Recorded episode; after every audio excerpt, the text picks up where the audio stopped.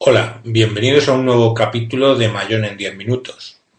Este capítulo, que he denominado posterior a la keynote de iPad mini, sirve como complemento al que grabé ayer de previo a la keynote de iPad mini.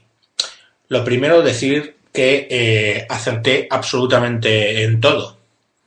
Eh, pero no tiene nada mérito. Quiere decir que es que todos esos rumores de lo que iban a sacar estaban ahí y pues básicamente eh, pues se han cumplido. Que hemos visto, resumo muy rápido al principio, el iPad mini, hemos visto eh, una nueva generación del iPad normal, hemos visto el Mac mini, el iMac nuevo y el Retina Display de 13, el MacBook Pro Retina Display de 13 pulgadas. Como digo, todo ya lo habíamos, lo había predicho el otro día.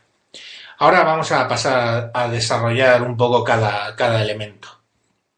Lo primero, me quiero empezar, eh, sin duda, por el mayor, disculpen la palabra putadón, que ha hecho Apple en tiempo, que es sacar siete meses después del iPad 3, por llamarlo de alguna manera, el del iPad Retina, lo llaman ahora, es sacar una nueva versión del iPad Retina. Y no solamente un pequeño cambio, estamos hablando de un procesador como es el A6X, que es, eh, o sea, que, es el A6, eh, perdón, el A6, que es mucho más potente que, que el A5X que llevaba el Retina Display, repito, de hace 7 meses.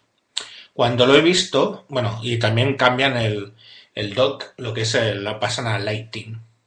Cuando lo he visto, eh, me he acordado del chavalín este catalán que salió en las noticias el otro día, que había ido ahorrando un euro al día para comprarse su, su iPad Retina Display. El chaval ese lo que se ha llevado ahora es una patada en, vamos a decir, la boca, porque el niño querremos que llegue algún día a la edad reproductiva y no le podemos dar en otra parte. Porque el pobre chaval, yo me imagino ahora viendo las noticias y su iPad, como el de otro, mucha gente, se les ha quedado obsoleto en siete meses. En siete meses es, es, no sé, lo siento, yo, yo no soy un Mac hater, quiero decir, yo no odio a Apple. Eh, estoy grabando esto en Spreaker desde mi MacBook Pro Retina Display de 15 pulgadas, que es el ordenador más caro que tiene ahora mismo probablemente Apple. Eh, no sé, mi mujer tiene un iPad 2, eh, también tiene un iPhone 4, o sea, no sé, que, que no, no, no, odio la marca, pero esto es una putada. No hay, no hay otra forma de describirlo. Eh, ¿Qué más? El iPad, o sea, el Mac Mini. Bueno, simplemente ha sido un cambio de procesadores. Pues pues necesitaba ya ese cambio. Creo que también lleva lo del USB 3 y, algún cambio menor. No tiene mucha, mucho más comentario. Luego también han sacado el iMac eh, nuevo, que es bonito. Bueno, han sacado. Va a salir el de 21 pulgadas en noviembre y el de 27 en diciembre es bonito, es muy fino el borde, vamos, todas las fotos parece que, que, es como del, eh, del, ancho de la pantalla del MacBook Pro, pero no es así. Quiero decir, si nos fijamos, buscamos y rebuscamos en la web de Apple, veremos que tiene una panza por detrás, lo que para que efectivamente en el borde, pues el borde son 5 milímetros. Pero vamos, con todo y con eso, eh, trucos aparte, es bonito, es, es, es bonito. No he conseguido verlo por detrás, no hay ninguna foto ni nada, pero bueno, para ver los puertos, pero vamos, entiendo que llevarán un poco de todo, lo de siempre. Una lástima que eh, salga en diciembre porque yo mi idea era comprarme un iMac, pero bueno, ahora disfruto mucho con, mi portátil MacBook Pro y, la verdad es que es, un, es una máquina. Eh, efectivamente, pues claro, el iMac sería más, más potente. Mm, le pasa lo mismo, no tiene CD o no se lo he visto, con lo cual, bueno, pues CD, vamos, DVD, con lo cual, pues bueno, voy a tener los mismos problemas que estoy teniendo con el MacBook Pro por cuando quiero instalar algo con CD. Luego, hablando ya de mi MacBook Pro Retina Display de 15, pues han sacado el que se había rumoreado, rumoreado perdón, de 13. Bueno, si ya la resolución del 15 me parecía exagerada. Yo no me lo compré por la pantalla Retina Display, me lo compré simple y llanamente por lo potente que era.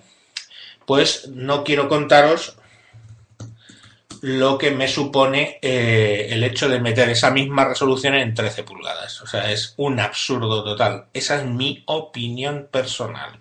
No entiendo para qué una pantalla de 13 pulgadas tiene que tener esa resolución. Con todo lo que conlleva, claro, la batería dura menos, etcétera, etcétera, etcétera. Pero bueno, desde luego es una gran máquina que va a competir evidentemente a saco con los eh, MacBook Air de 15, de 13, perdón. No termino muy bien de entender qué es lo que va a hacer Apple con el MacBook Air. Mm, la diferencia de precio tampoco es tan enorme. Y bueno, pues ahí está. No veremos cómo, cómo evoluciona. Y bueno, he dejado para el final el iPad mini. Lo primero que lo he visto es demasiado cuadrado. Es cuadrado. Le pasa lo mismo al iPad normal. Comparado con mi Galaxy Note 10.1, eh, resulta cuadrado. Bien es cierto que a veces para escribir, pues eh, es quizá en vertical un poco más cómodo el iPad.